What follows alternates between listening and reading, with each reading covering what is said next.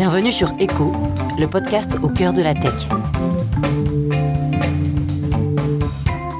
Bonjour à tous, nous sommes avec euh, Jean-Michel Blanc de Équateur, euh, donc un fournisseur euh, d'énergie, d'électricité.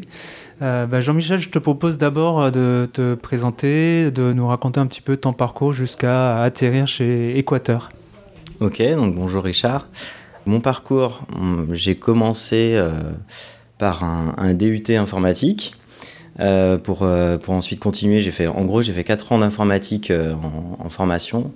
Un an, après, je suis parti un peu au Québec, faire une formation en management. Et après, j'ai commencé en tant que développeur dans une ESN.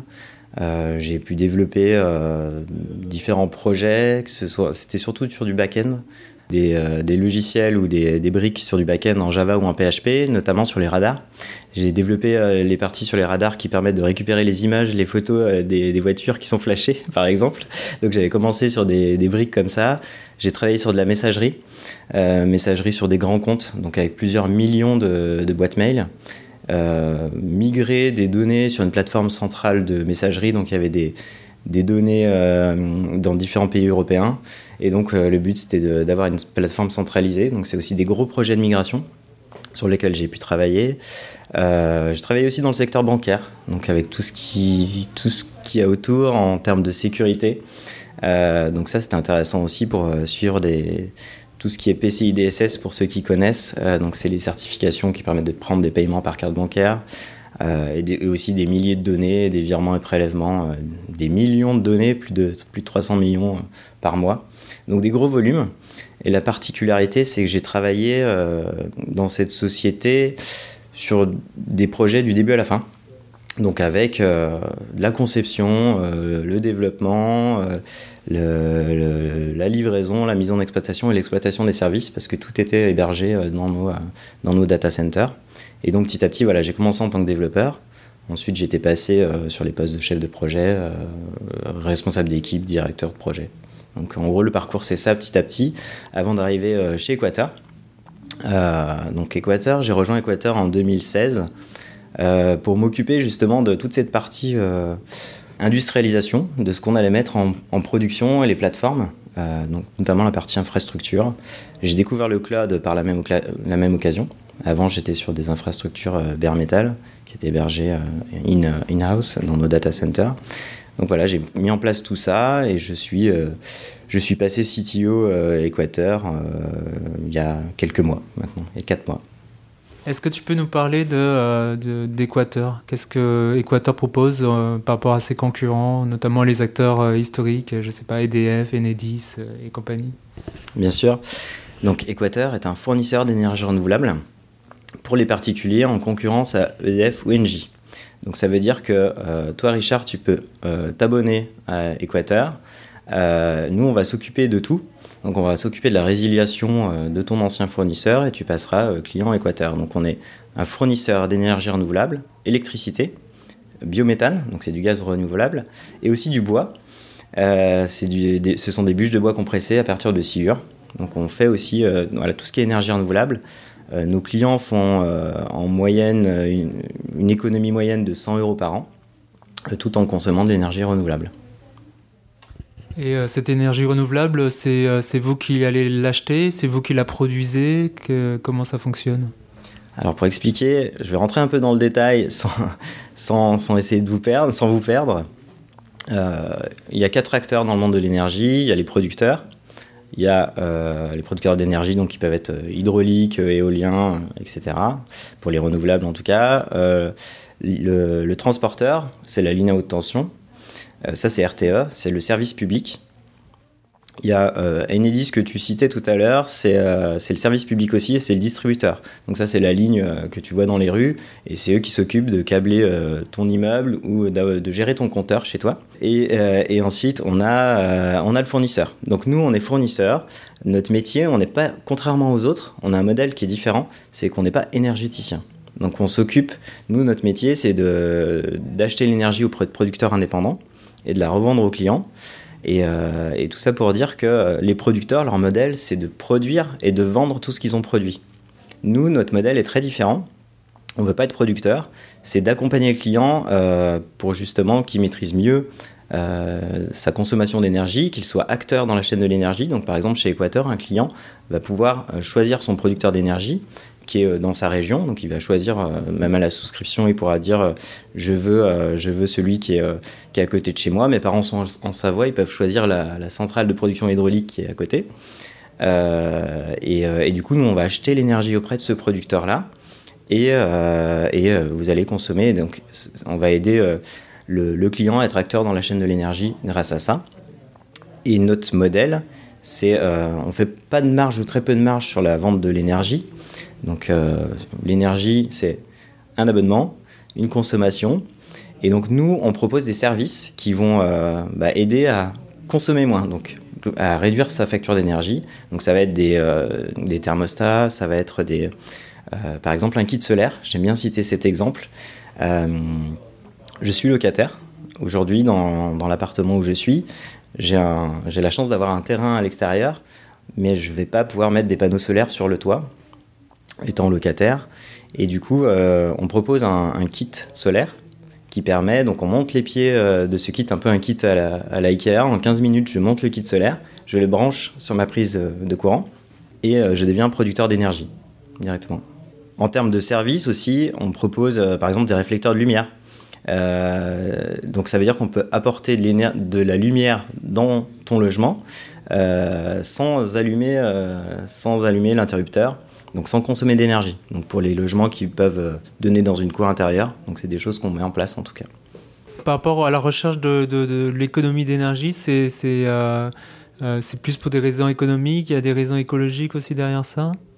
Bah, Nous, notre, notre idée, c'est d'accompagner le client pour qu'il consomme moins, pour réduire son empreinte bah, sur la planète aussi, donc son empreinte en termes de CO2 et son empreinte énergétique.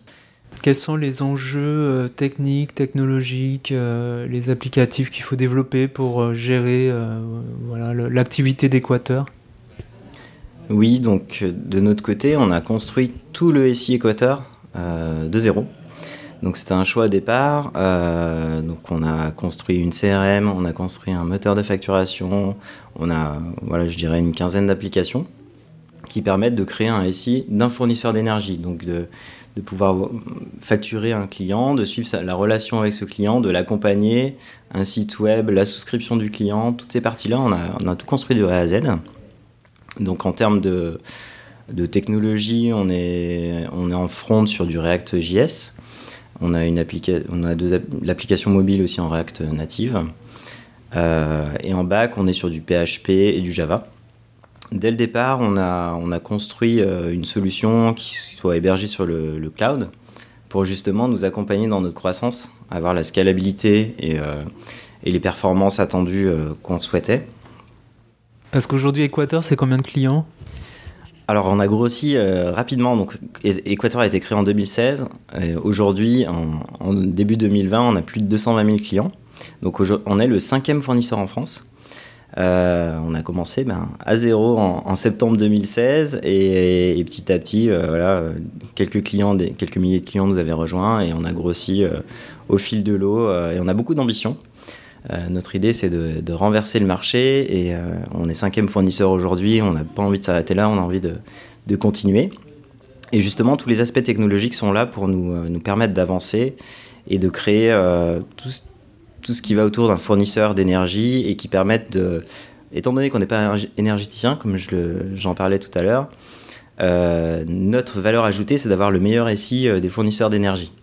Donc, euh, certains fournisseurs peuvent avoir des problèmes de facturation ou des problèmes de, service client. J'ai pas cité que notre service client était en France aussi. C'est quelque chose qu'on veut. On a ce côté local. Le client choisit son producteur au niveau local. Euh, et donc, euh, c'est d'avoir aussi les bons outils pour notre service client, pour mieux répondre aux clients le plus rapidement possible. Euh, avoir, avoir tous les outils de communication qui permettent de répondre, en tout cas rapidement, à leurs besoins. Tu, disais, votre ambition, c'est de renverser le marché. Justement, qu'est-ce qui vous manque au niveau technique, technologique ou en taille d'équipe, j'en sais rien, pour justement atteindre vos objectifs?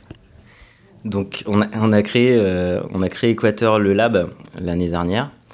Donc le but de ce lab, c'est de proposer plein de services. Des services qui vont t'accompagner, avoir au, quotidien ta consommation d'énergie et aussi savoir ce que tu as consommé depuis ce matin, en, ou en temps réel en fait. Nous, on va amener des solutions qui te permettent de dire en euros et pas en kilowattheure parce que ça va pas te parler, ce que ça veut dire, mais c'est de savoir que tiens, j'ai consommé 5 euros aujourd'hui, hier au même, au même moment j'en étais plutôt à 2 euros, qu'est-ce qui se passe sur ma consommation aujourd'hui? Ça va te permettre d'agir vraiment sur cette consommation.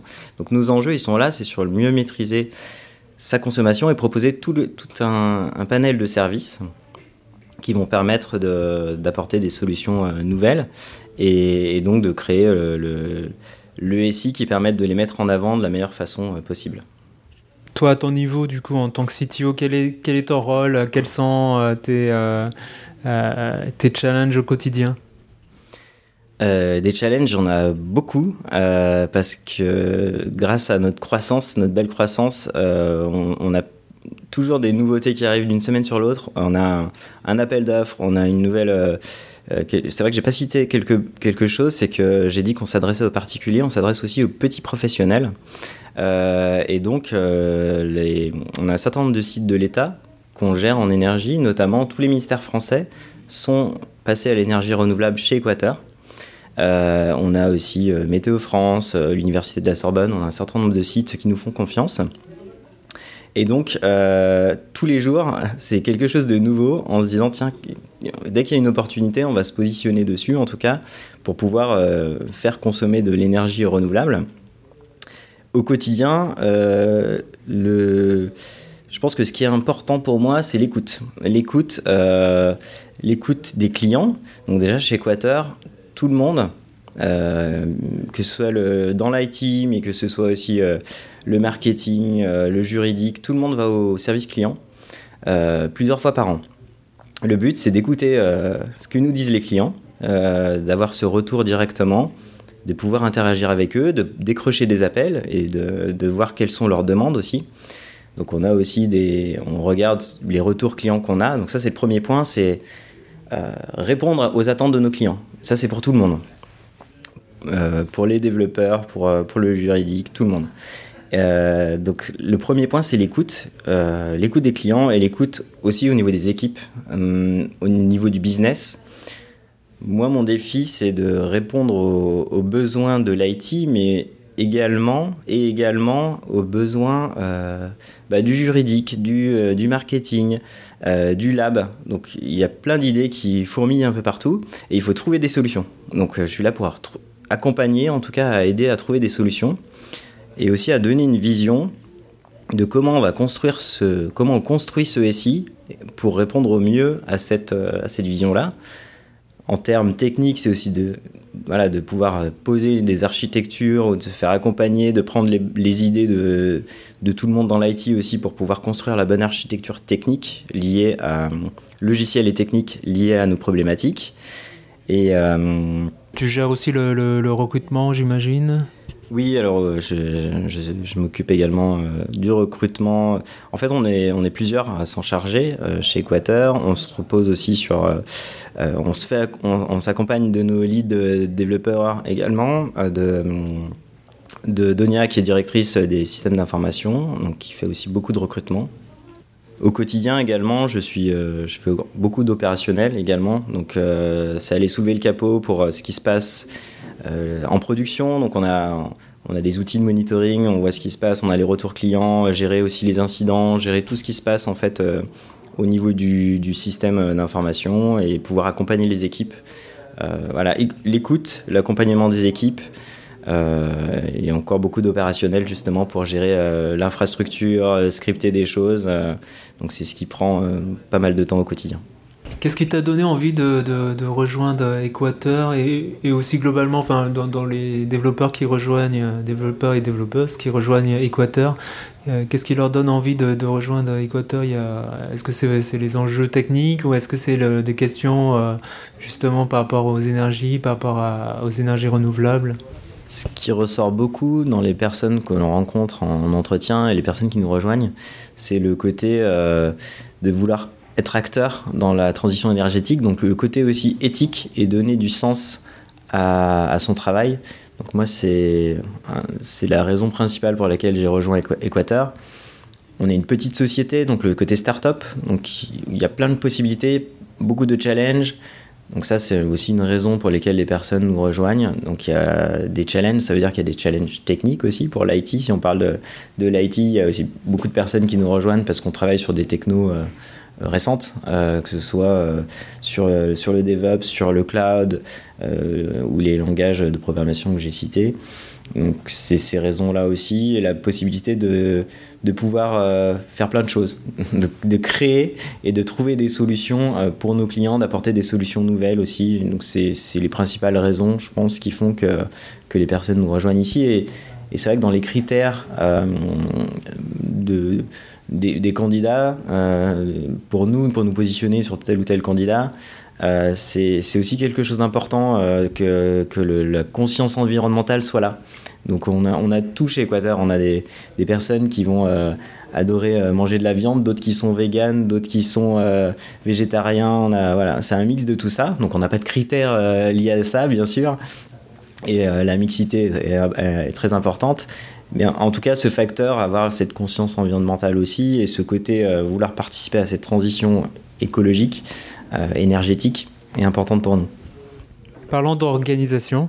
Euh, comment vous êtes organisé euh, euh, Quelle méthode, quelle approche, agile ou pas, vous utilisez? Alors je pense qu'on peut dire qu'on est agile, on a, on a testé plein de choses et on continuera à tester plein de choses. Euh, Équateur a trois ans, plus de trois ans et demi d'ouverture commerciale et on a, on a essayé plein de choses même en termes d'agilité. Euh, notamment, on a, on essayé différents sprints de une semaine, deux semaines, trois semaines, quatre semaines. Là, on s'est réorganisé depuis début d'année. Donc, on s'est réorganisé en, feature team avec, euh, avec six, six, équipes, donc euh, organisation matricielle. On a des équipes orientées business, par exemple une équipe acquisition pour tout ce qui est souscription des clients, une équipe self-care pour justement que le, client puisse avoir son espace client et toutes ces parties-là. Euh, une équipe Customer Care, etc., donc facturation et autres. Et une équipe qu'on a appelée Foundation Care, qui est là pour donner euh, les bons outils, notamment toute la partie DevOps aussi, l'infrastructure euh, as code et toutes ces parties-là pour, pour répondre le plus vite possible en, termes de, de, performance de nos applications aussi et donner les, les, les bons le, fait qu'on soit focalisé sur rendre des nouveaux services et des nouveaux business, des nouveaux usages à nos clients, se focaliser là-dessus et qu'on puisse livrer encore plus rapidement en termes de TTM, euh, de ce genre de choses. Euh, donc c'est euh, ça, c'est ce qu'on ce qu'on fait dans les, équipes. Donc on a mis ça en place début janvier, donc ça fait ça fait deux mois. Donc c'est encore tout frais. le but de cette organisation, elle va nous permettre de, de grossir aussi, ça va nous permettre de scaler même au niveau, euh, au niveau de notre organisation chez nous et d'accompagner l'évolution euh, euh, avec l'évolution des clients et des nouveaux usages qui se font avec nos applications. TTM, Time to Market, c'est ça? Ok, je précise. ça. Parce qu'on euh, on a tendance à utiliser des, abrégés, on les connaît peut-être pas tous. Euh, ouais, le but, c'est de pouvoir livrer, en tout cas, avec la bonne qualité, le plus vite possible, les bonnes performances, la bonne sécurité, et de pouvoir automatiser ça dans, dans nos outils. Très bien. Euh, et du coup, je vais revenir un petit peu sur ton rôle de CTO, puisque tu m'as dit que tu travaillais à distance. Euh, comment ça s'organise justement et combien de temps tu es à, Paris dans l'équipe parisienne et, comment ça fonctionne à distance?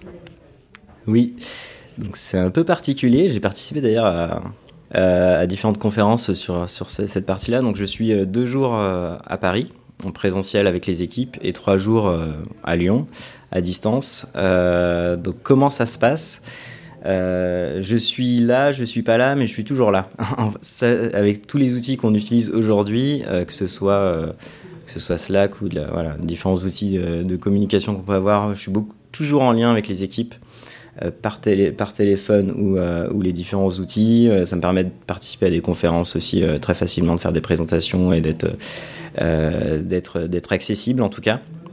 Ce qui est intéressant, quand je suis à Paris, c'est vrai que je suis finalement je suis en train de courir un peu partout euh, parce que étant donné que je ne suis pas toujours là, euh, le but c'est de pouvoir passer un peu de temps avec chacun. Euh, donc c'est pas possible de, de, le faire, mais j'essaye de voilà par petites touches d'être dans les différentes équipes, d'aller d'aller manger aussi le midi avec voilà on a deux étages ici donc c'est de pouvoir être d'un côté ou de l'autre donc c'est de s'adapter par rapport à ça et à distance ce qui est intéressant c'est que ça me permet de travailler aussi sur des sujets de fond euh, bien que voilà, on soit très sollicité, ça me permet plus de cadrer mon temps.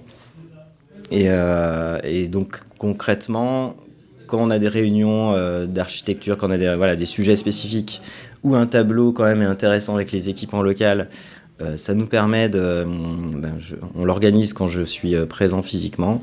Euh, et, également, ce qui est intéressant, c'est qu'avec l'évolution, la, taille d'Équateur, au début, on a commencé, on était il y avait deux fondateurs euh, et deux associés.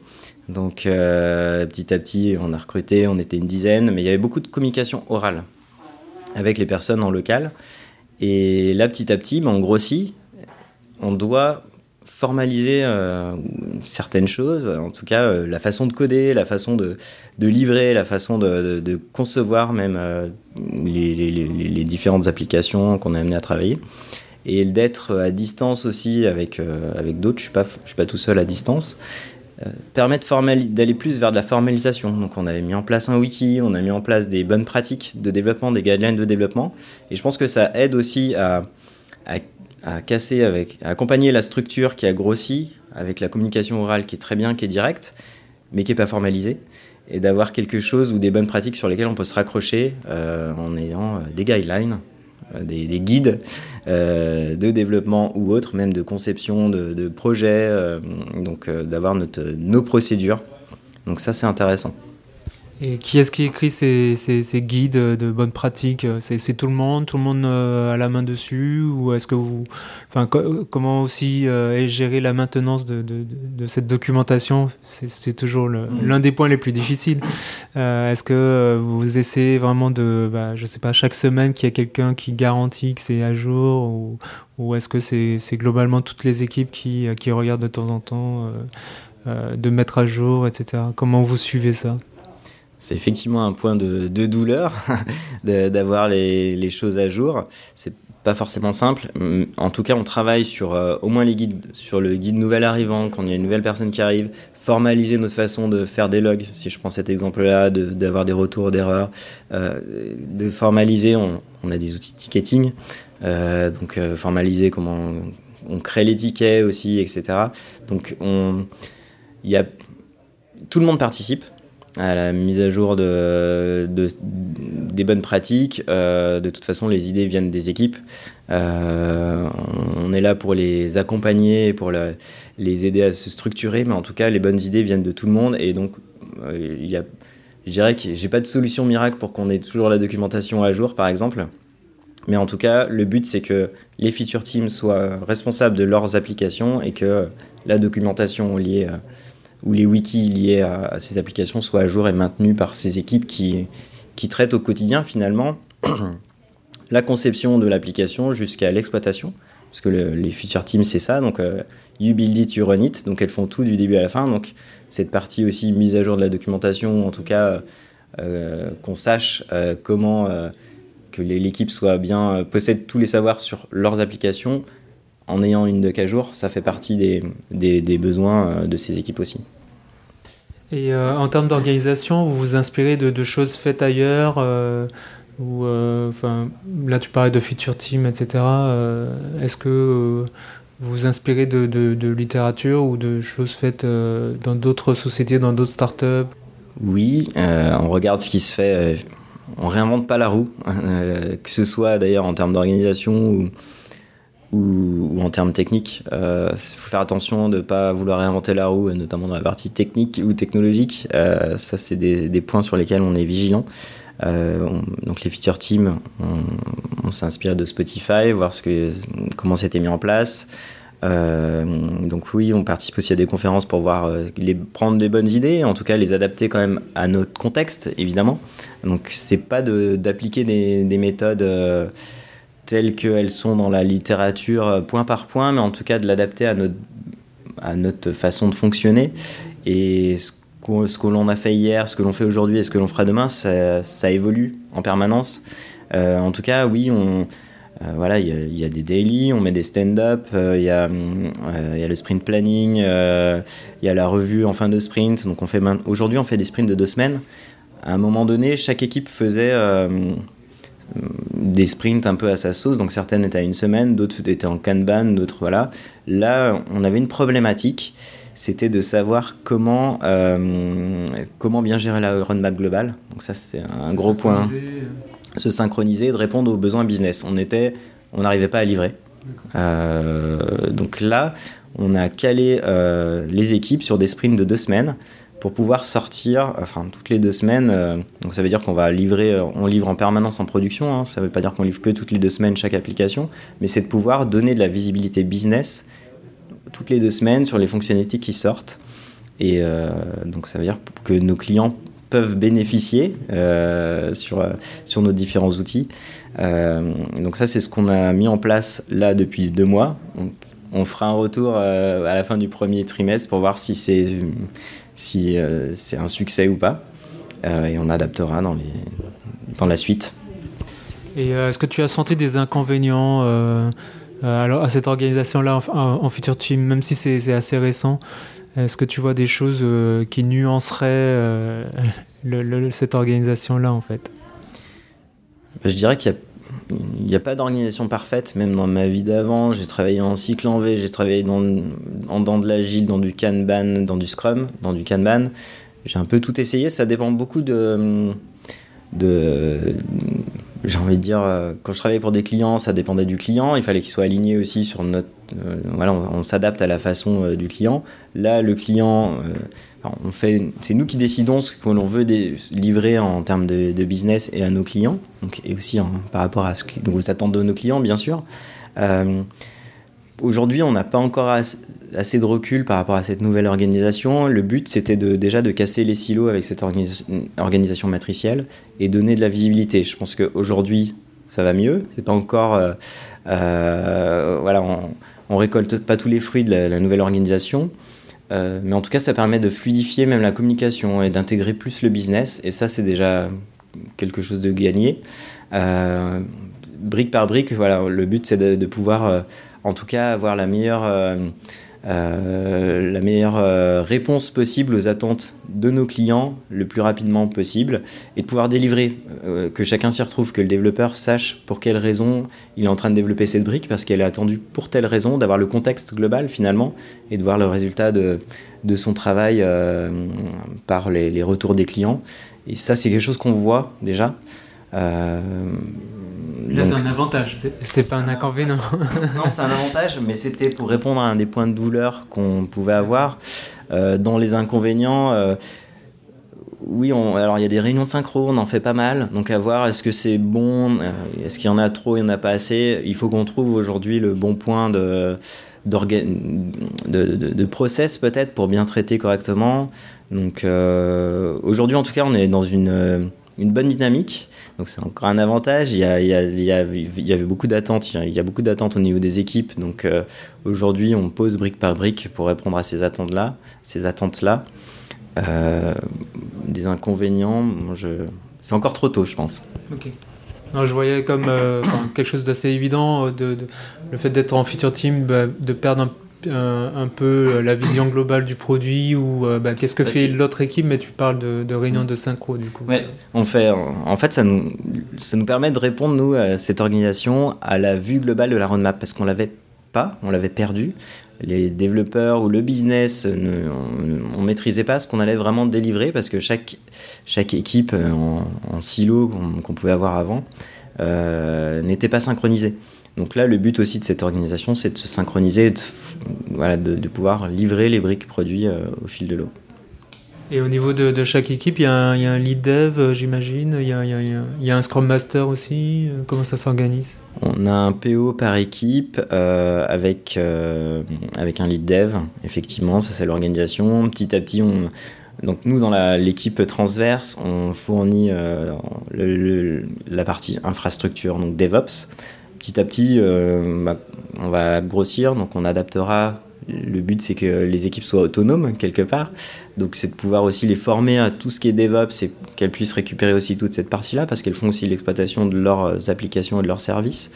on a une, une ingénieure QA, donc qualité, et qu'on puisse aussi se renforcer potentiellement dans, les équipes aussi petit à petit. Mais voilà, l'idée c'est d'avoir des équipes autonomes.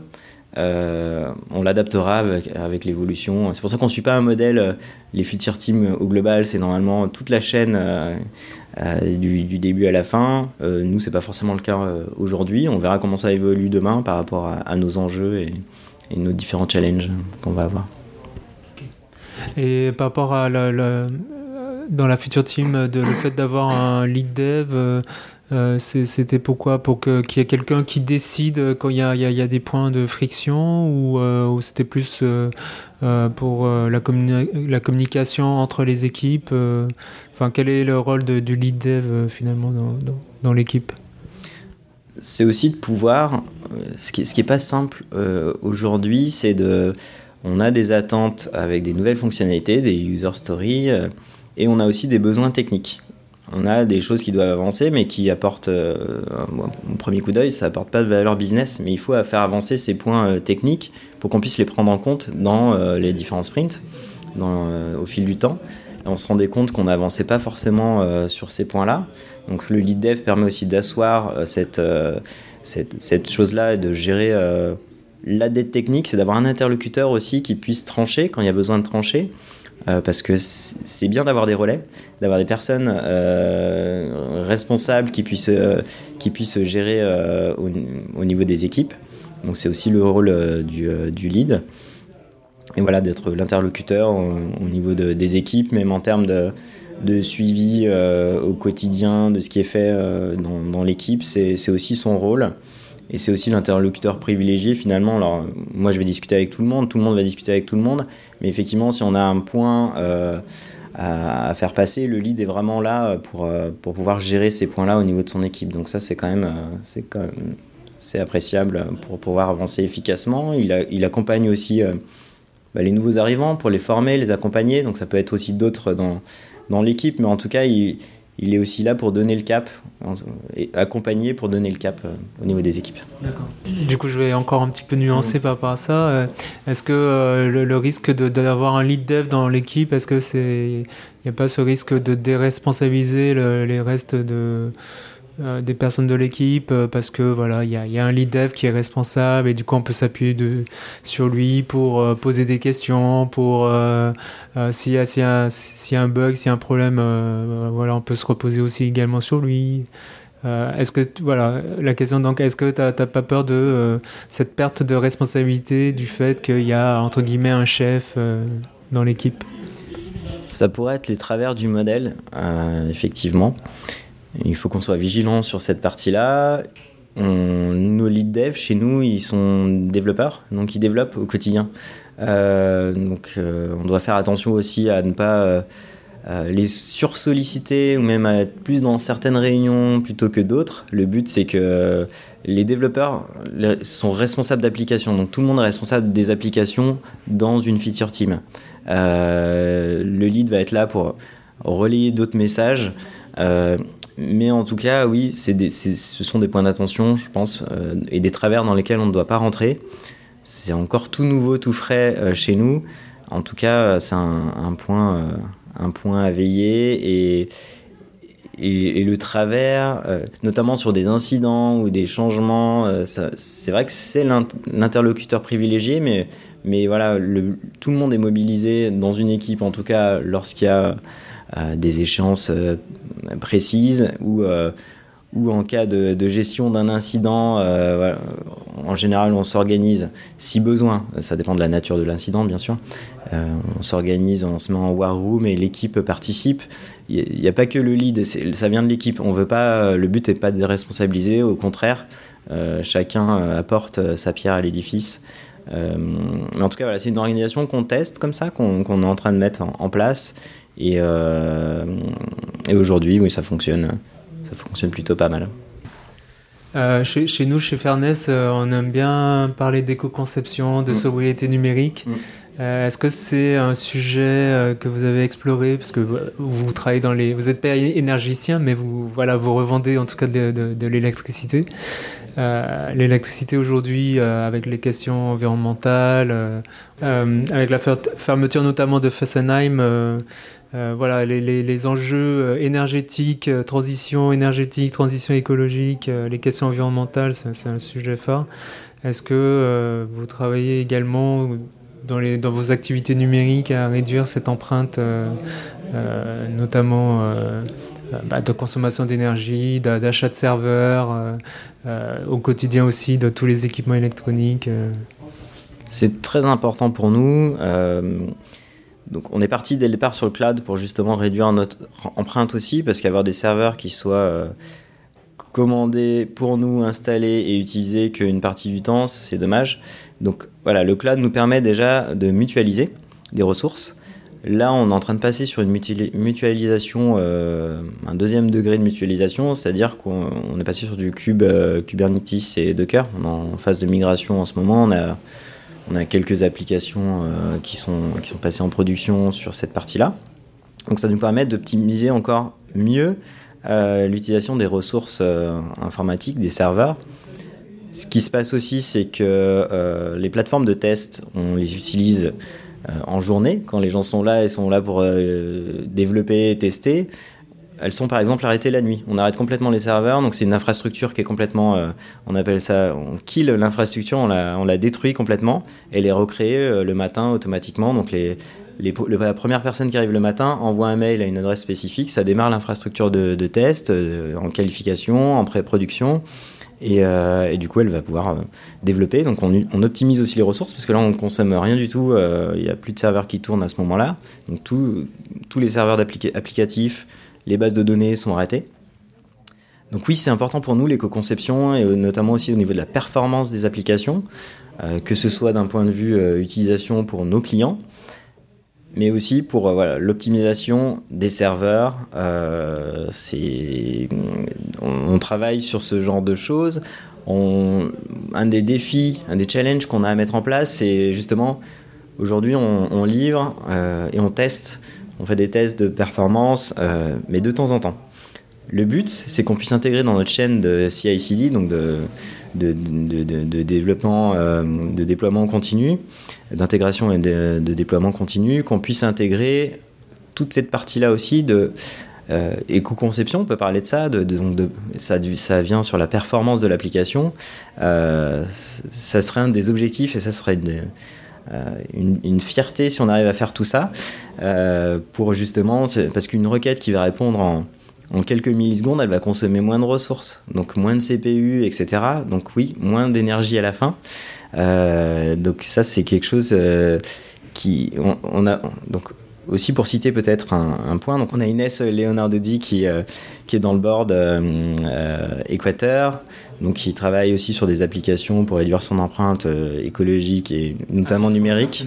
Voilà. Et donc nous, c'est des choses qui nous tiennent à cœur. On a on a des bonnes pratiques qu'on met en place aussi euh, au niveau des différentes équipes sur les, utilisations des moteurs de recherche, sur, que ce soit Lilo ou euh, Ecosia, euh, supprimer des mails qui sont qui, sont là mais qui ne servent pas.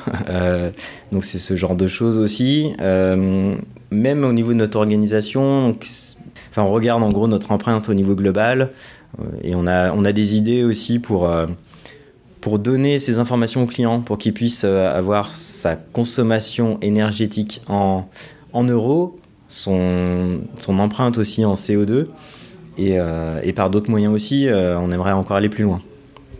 Ok, cool. En tout cas, intéressant la, version démo qui, qui, a des horaires d'ouverture et de fermeture, qui, travaille, enfin, qui travaille aux horaires de bureau. C'est assez intéressant. C'est vrai qu'il y, a un énorme gaspillage à ce niveau euh, où on a des, des, serveurs qui tournent 24 heures sur 24, 365 euh, jours, enfin toute l'année, alors que voilà, on, travaille à peu près combien? 200 jours par an. Oui, en moyenne, c'est ça, je crois. bon, sur le sujet d'email, bah, si tu veux mon avis, supprimer les emails, pour moi, c'est de l'écologie punitive, mais bon, euh, voilà, c'est des petits gestes. Je pense à des newsletters ou des choses qu'on regarde pas. En fait, le but c'est aussi de se désabonner de ce genre de choses. Mais vous, vous allez toucher en fait des, bah, tu disais 200 000, 200 000 abonnés qui, qui, utilisent vos services. Donc euh, c'est là où l'enjeu il est, il est important. Euh, c'est c'est surtout que l'utilisateur, s'il a besoin de consulter sa facture ou mm. des données sur votre site, bah, c'est là où il va utiliser son téléphone. Donc bah, utiliser sa batterie, utiliser l'électricité, utiliser mm. vos serveurs. Et c'est là où est le, plus grand impact. Euh, et, c'est là que c'est intéressant quand il y, a, énormément de volume, effectivement.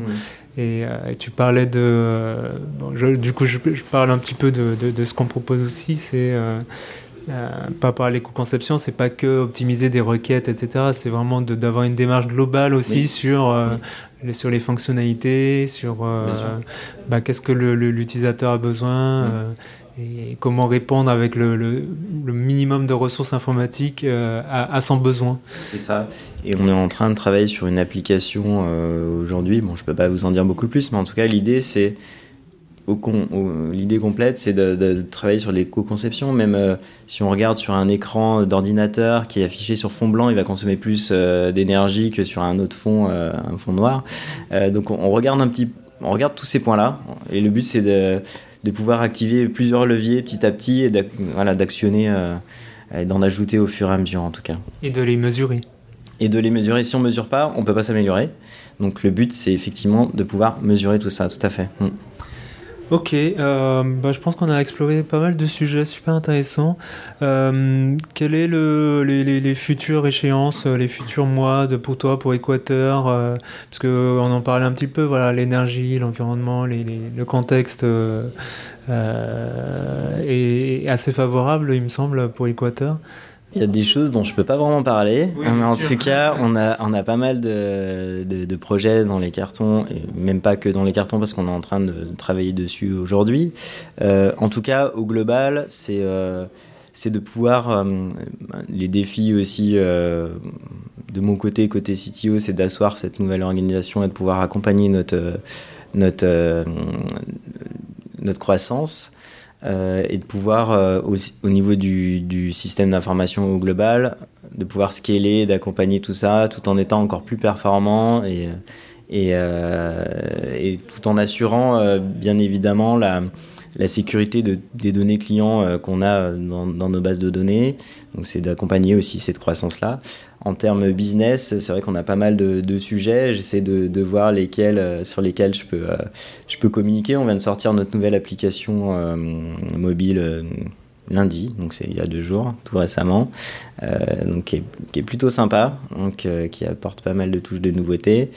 Et, et, et au global, en termes de business, c'est d'ajouter, de pouvoir fournir de nouveaux services, de nouvelles façons de consommer l'énergie pour nos clients. Donc ça va être des, thermostats, euh, des différentes choses que le lab teste. Donc on teste, ce qui se passe c'est qu'on teste aussi les différents outils, euh, différentes solutions. Euh, moi j'ai un thermostat connecté chez moi aujourd'hui, ça me permet de voir un petit peu, il y en a quand même pas mal aujourd'hui sur le marché, et le but c'est qu'on puisse en sélectionner, en tout cas apporter notre valeur ajoutée sur, sur ces, sur ces outils-là. Donc voilà, c'est sortir aussi des, nouvelles, euh, des nouveaux services que nos clients pourront apprécier et tester, euh, comme les panneaux solaires euh, dont, je vous parlais, qui permettent, même si on les met en série, de pouvoir ben, produire, en tout cas d'être dans l'autoconsommation et l'autoproduction de son énergie, donc de pouvoir la produire à l'endroit où elle est consommée. Parce qu'aujourd'hui en France, le modèle est très centralisé. et donc nous, nous voulons participer, en tout cas être un acteur fort de, pouvoir euh, justement euh, produire l'énergie à l'endroit où elle est consommée, donc ça va être dans les villes, et accompagner nos clients dans cette transition, euh, dans cette transition énergétique. Merci Jean-Michel. Merci.